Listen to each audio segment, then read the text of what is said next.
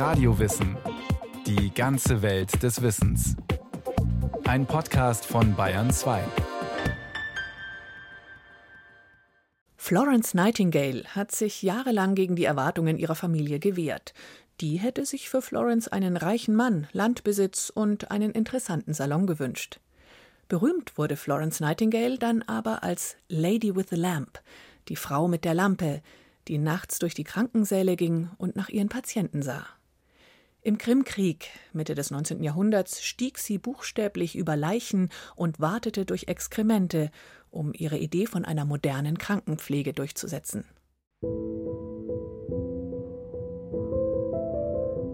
Florence Nightingale war 17 Jahre alt, als sie die göttliche Stimme vernahm. Gott sprach zu mir und rief mich in seinen Dienst. Das war am 7. Februar 1837. Auch in späteren Jahren, noch dreimal, wie sie schrieb, widerfuhr ihr Ähnliches. Durch diese Erlebnisse erkannte Florence Nightingale ihre Lebensaufgabe, sagt Dr. Hedwig Herold Schmidt, Kulturwissenschaftlerin an der Universität Jena. Sie hat das Buch geschrieben Florence Nightingale, die Frau hinter der Legende. Nightingale war davon überzeugt, dass sie eine Mission hatte dass sie eine gottgewollte Aufgabe zu erfüllen hatte. Und dafür ging sie bis an die Grenzen der eigenen Leistungsfähigkeit und forderte aber auch von allen anderen totalen Einsatz. Florence Nightingale. Auf Gemälden des 19. Jahrhunderts verewigte man sie als eine ernst dreinblickende Dame mit ruhiger Ausstrahlung. Das weiße Spitzenhäubchen auf dem dunklen, gescheitelten Haar, wache, gütig blickende Augen, ein schwarzer, weiter, bodenlanger Rock nach der viktorianischen Mode.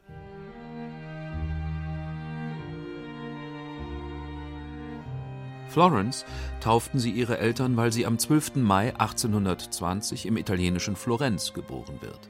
Damals befinden sich die Eltern gerade auf einer längeren Bildungs- und Kulturreise, wie sie viele wohlhabende Engländer im 19. Jahrhundert unternehmen. Ihr Vater, William Edward, verwaltet ein großes Erbe. Florence wächst zusammen mit ihrer Schwester Parthenope auf prächtigen Landgütern auf. In der Saison, so will es die Mutter Fanny, logiert man in London. Beste Voraussetzungen also.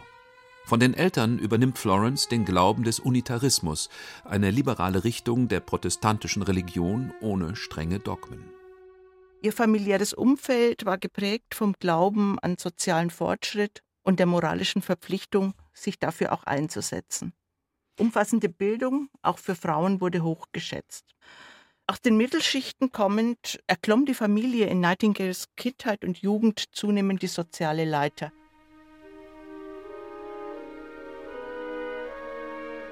Das England von Nightingales Kindheit erlebt große Umbrüche.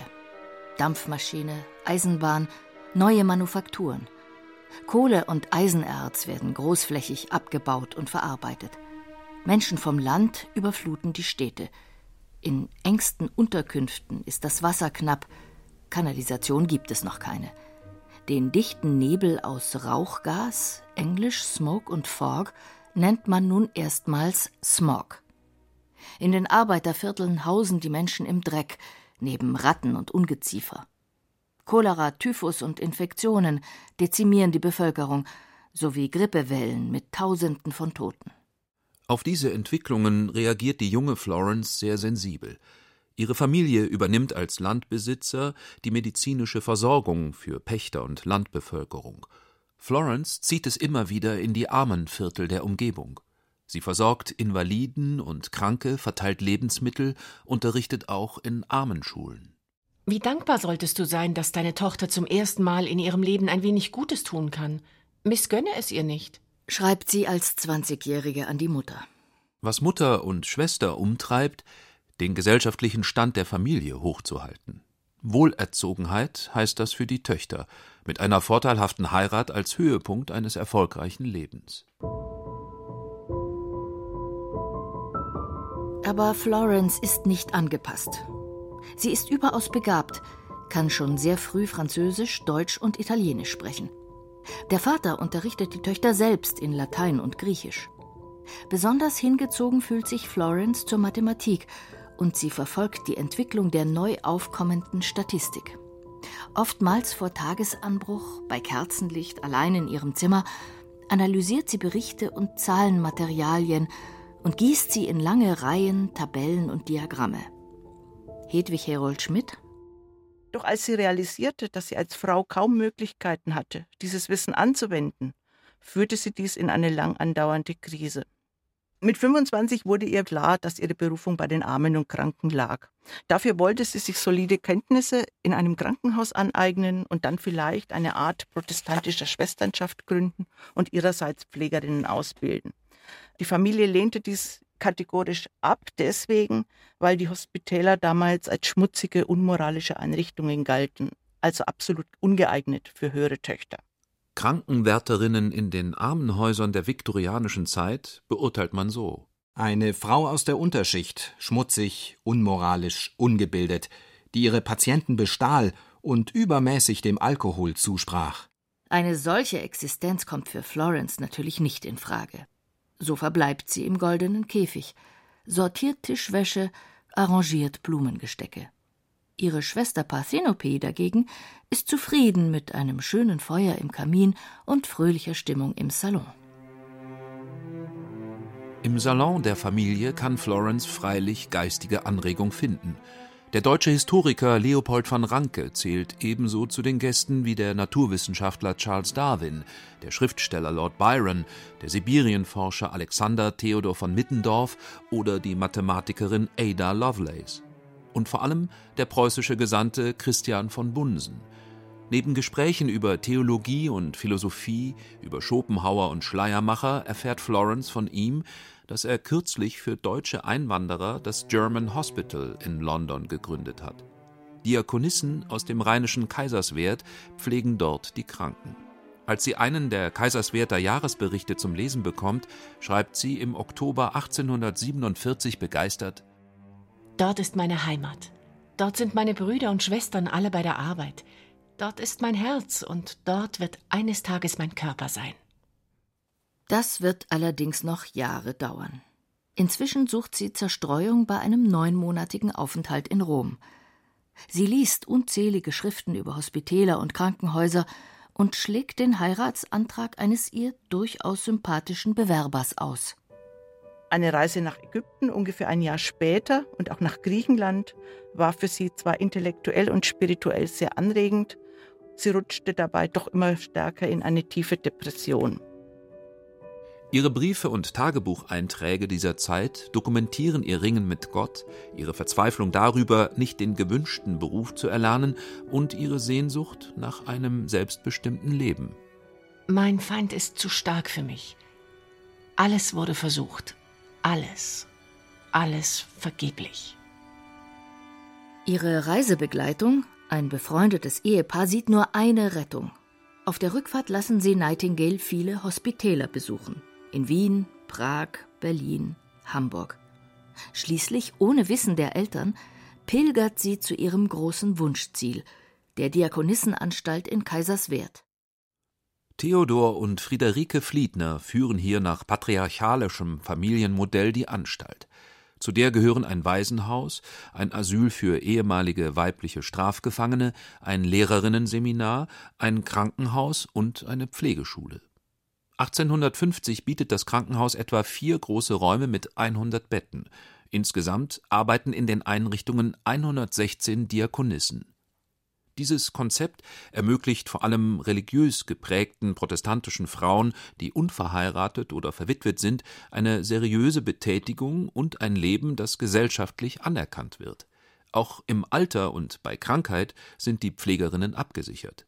Am ersten Tag in Kaiserswerth schreibt Florence Nightingale in ihr Tagebuch Ich fühlte mich merkwürdig, doch das Herz, das mir in einem Londoner Salon in die Hose rutscht, erhebt sich mutig in einer Situation wie dieser. Ich war so sicher, Gottes Werk zu tun. Ein Jahr später kann sie ganze drei Monate in Kaiserswerth verbringen. Sie nimmt sich nun diese Freiheit gegenüber der Familie, verspricht ihr aber noch Stillschweigen im Freundeskreis. In der Anstalt ist die Arbeit nicht leicht. Von 6 Uhr morgens bis 10 Uhr abends Arzneigaben, Aderlässe, Packungen, Verbandswechsel, Operationsassistenzen, Nachtwachen bei den Patienten. Blutegel, Schröpfköpfe, Schwefelbäder, Reinemachen der Zimmer. Nightingale lernt auch, wie man ein Krankenhaus leitet und pflegerische Maßnahmen organisiert. Erfahrungen, die ihr sechs Jahre später im Krimkrieg zugutekommen werden. Nach ihrer Rückkehr setzt sich Nightingale endgültig gegenüber ihrer Familie durch und leitet nun in London ein Armenhaus. Ihre große Chance aber kommt, als England in den Krimkrieg eintritt. Im September 1854 landen die Alliierten Frankreich und England auf der Halbinsel Krim, um dem Osmanischen Reich gegen Gebietsansprüche Russlands beizustehen. Der dreijährige Krimkrieg, der sogenannte Erste Moderne Krieg, kennt durch die neue Telegrafie nun auch eine öffentliche Kriegsberichterstattung. So erfährt die englische Öffentlichkeit bald, wie schlecht ihre Soldaten versorgt werden. Der Times-Korrespondent William Howard Russell klagt an. Der britischen Armee fehlt es an allem. Die Franzosen sind uns in vielem Meilen weit voraus. Ihre Soldaten werden begleitet von hervorragenden medizinischen Versorgungseinrichtungen. Sie haben eine große Zahl von fähigen Chirurgen und barmherzigen Schwestern dabei. Gerade diese Schwestern sind ausgezeichnete Pflegerinnen für die Verwundeten. Erlaubt sei die Frage, warum unser geliebtes Großbritannien nicht in gleicher Weise für die aufopferungsvoll Kämpfenden sorgt.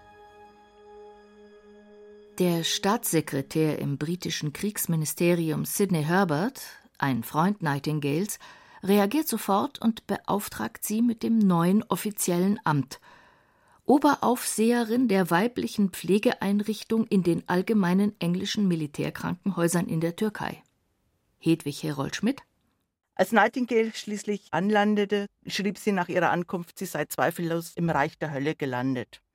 Im Krieg starben nur wenige an Verletzungen im Feld, die meisten vielmehr an Durchfall und Atemwegserkrankungen, an Cholera, Typhus und Fiebern. Die Sterblichkeitsziffern kletterten dadurch auf schwindelerregende Höhen. Zunächst aber verbietet der oberste Militärarzt Nightingale und ihren 30 Pflegerinnen den Zugang zu den Soldaten. Frauen störten doch nur in der maroden Backsteinkaserne, wo die Latrine direkt neben dem Brunnen liegt, wo man in den Krankenräumen durch Fäkalien warten muss und wo die geschlossenen Fenster wegen des eiskalten Wetters den ekelerregenden Gestank noch verschlimmern. Doch Nightingale schert sich nicht um das Verbot und organisiert ganz schnell das Allernötigste vor Ort. Und das ohne Rücksprache mit den verschiedenen Stellen der Bürokratie im britischen Kriegsministerium mit ihrem eigenen Geld und Spendengeldern. Bettwäsche, Strohsäcke, Essgeschirr, Verbandsmaterial, Stühle, Bänke, Betten, Schränke, Hemden, Eimer, Unterhosen, Socken, Scheren, Kämme, Handtücher, Entlausungsmittel, Seife, OP-Tische, Nachtgeschirr, Zinkwannen, Scheuerbürsten. Jede Hand wurde bei der Krankenversorgung gebraucht. Nightingale assistiert auch als Leiterin bei Operationen, wäscht, verbindet, bettet Verwundete. Sie richtete aber auch sehr schnell in den ersten Tagen eine Art Diätküche ein und eine Wäscherei.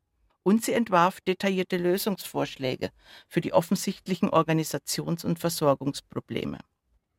Indem sie tröstete und zahllose Briefe an die Hinterbliebenen zu Hause schrieb, erwarb sie sich großen Respekt bei den einfachen Soldaten. Die Zeitungen berichteten in höchsten Tönen und befeuerten damit die schnelle Ausbildung eines Nightingale-Mythos. Eine Frau am Krankenbett als Personifikation von weiblichem Mitleid und mütterlicher Sorge. Florence Nightingale erreicht eine Verringerung der Sterberaten. Das dokumentiert sie in selbst angefertigten Statistiken, zu jener Zeit ein Novum. Sie analysiert Genesungen und Todesfälle und setzt die verschiedenen Faktoren zueinander in Beziehung. Sie beschwört Hygiene als A und O der Krankenpflege, und das bleibt auch ihr ganzes Leben lang für sie die zentrale Bedingung einer erfolgreichen Pflege. Im Frühjahr 1855 erleidet Nightingale auf der Krim direkt vor Ort im Kriegsgeschehen einen Zusammenbruch. Ischias und das sogenannte Krimfieber, die Infektionskrankheit Brucellose, zwingen sie nieder – Letztere wird später in England chronisch werden. Oberflächlich genesen arbeitet sie unermüdlich weiter, bis im Juli 1856 auch der letzte Patient entlassen wird. Inkognito kehrt sie nach England zurück, bloß kein großer Empfang. Nightingales Wirken im Militärsanitätswesen hat die öffentliche Wahrnehmung dieses Krieges mitgeprägt. Zwei Folgen erscheinen Hedwig Herold Schmidt dabei wichtig. Einfache Soldaten erreichten eine nie zuvor gekannte Wertschätzung. Ihre Gesundheit wurde zu einem politisch wichtigen Thema. Und das Bild der Krankenpflegerinnen hatte sich dramatisch zum Positiven gewendet. Eine Berufsperspektive auch für Frauen der Mittelschichten zeichnete sich damit ab. Nightingale, nun 36 Jahre alt, persönlich bekannt mit Königin Victoria, die seit 1837 britische Monarchin ist, setzt sich erfolgreich für einen Untersuchungsausschuss ein, der das Ziel hat, das Militärsanitätswesen zu reformieren. Es ging dabei um ein so breites Feld wie die Ausbildung der Militärärzte, um weibliches Pflegepersonal, um die Ernährung der Soldaten, den Kasernenbau, das Beschaffungswesen, die Erhebung statistischer Daten und auch die Zuständigkeiten und Befehlsketten im Kriegsministerium. Obwohl sie als Frau kein Mitglied sein konnte, steuerte sie die Arbeit dieses Ausschusses und späterer Unterausschüsse in jeder Hinsicht.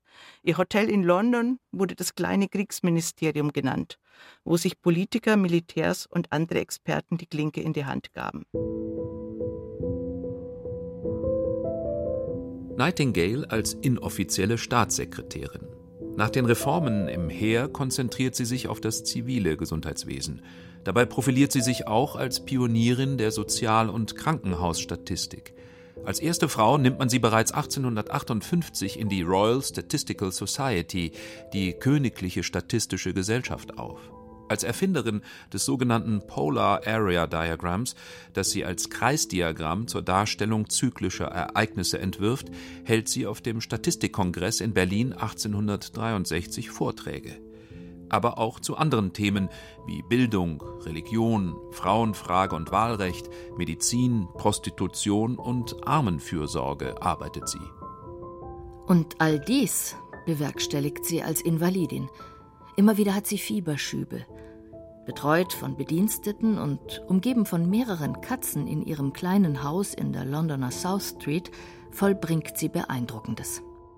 Sie verfasste etwa 200 Bücher, Artikel und andere Schriften und mehr als 14.000 Briefe allein sind überliefert. Die Arbeit im Krankenzimmer sah so aus, dass sie praktisch alles las, was sie bekommen konnte und dann diese Lektüre systematisch auswertete. Und wichtig war natürlich eine gut durchdachte mediale Strategie. Sie mied zwar meist die Öffentlichkeit, hatte natürlich aber immer die Möglichkeit, an diese zu appellieren, wenn es nötig war. Die Erfinderin der modernen Krankenpflege konnte freilich auf Erfahrungen anderer aufbauen. Auf dem Kontinent etablierten sich sehr schnell im 19. Jahrhundert katholische Schwesternschaften, in England waren es anglikanische. Nightingales Modell der Pflegeausbildung war zwar konfessionell nicht gebunden, eine christliche Motivation galt freilich als unerlässlich. Dr. Hedwig Herold Schmidt Vier Aspekte waren dabei zentral. Es gab eine allmächtige Oberin, hochmotivierte Pflegeschülerinnen, der Vorrang für die praktische Ausbildung am Krankenbett und die Residenzpflicht im Schwesternwohnheim. Dieses Modell entfaltete in Britannien und im gesamten Kolonialreich große Strahlkraft. In Preußen stand Kronprinzessin Victoria, die Tochter der Queen, mit Nightingale in engen Kontakt und so kam es zur Gründung der Victoria-Schwestern, deren Ausbildung sich eng an Nightingale anlehnte. Und auch die Großherzoginnen von Baden und Hessen-Darmstadt ließen sich von Nightingale beraten. Jahre später kümmert sie sich darum, das Gesundheitssystem in Britisch-Indien zu verbessern. Das sieht sie als Pflicht der Regierung an. Kolonialismus und Imperialismus stellt sie aber nicht in Frage.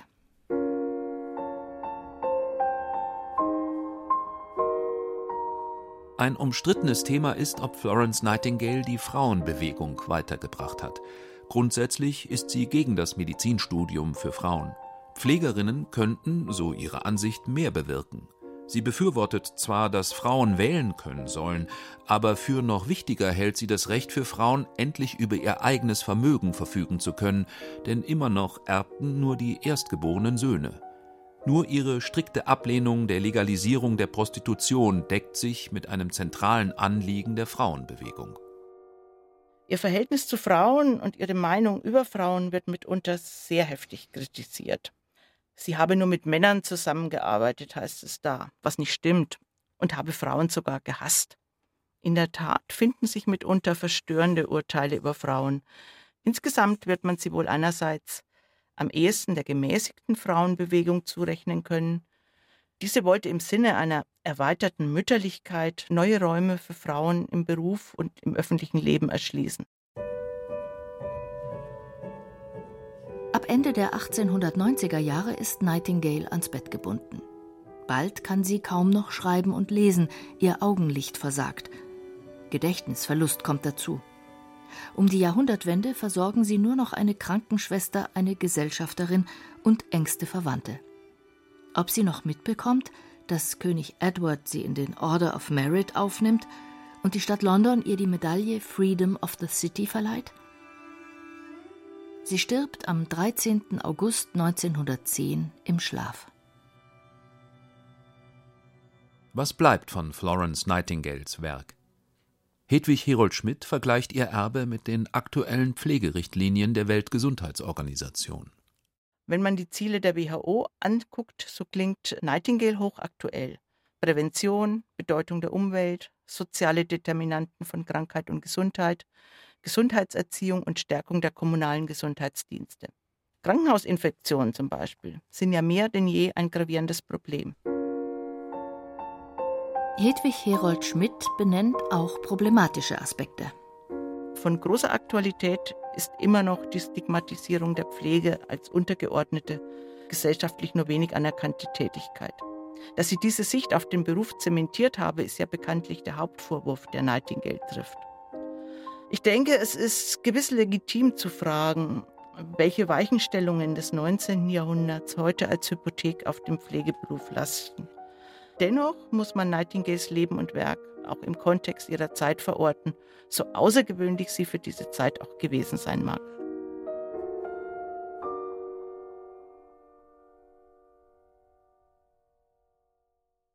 Das war Radio Wissen, ein Podcast von Bayern 2. Autorin Renate Kiesewetter, Regie Christiane Klenz. Es sprachen Irina Wanka, Thomas Leubel, Katja Schild und Patrick Zeilhofer. Technik Susanne Harasim. Redaktion Thomas Morawetz. Wenn Sie mehr über den Krimkrieg erfahren wollen, empfehlen wir die Folge Der Krimkrieg, der allererste Weltkrieg von Klaus Urich. Wenn Sie keine Folge mehr verpassen wollen, abonnieren Sie Radio Wissen unter bayern2.de slash podcast.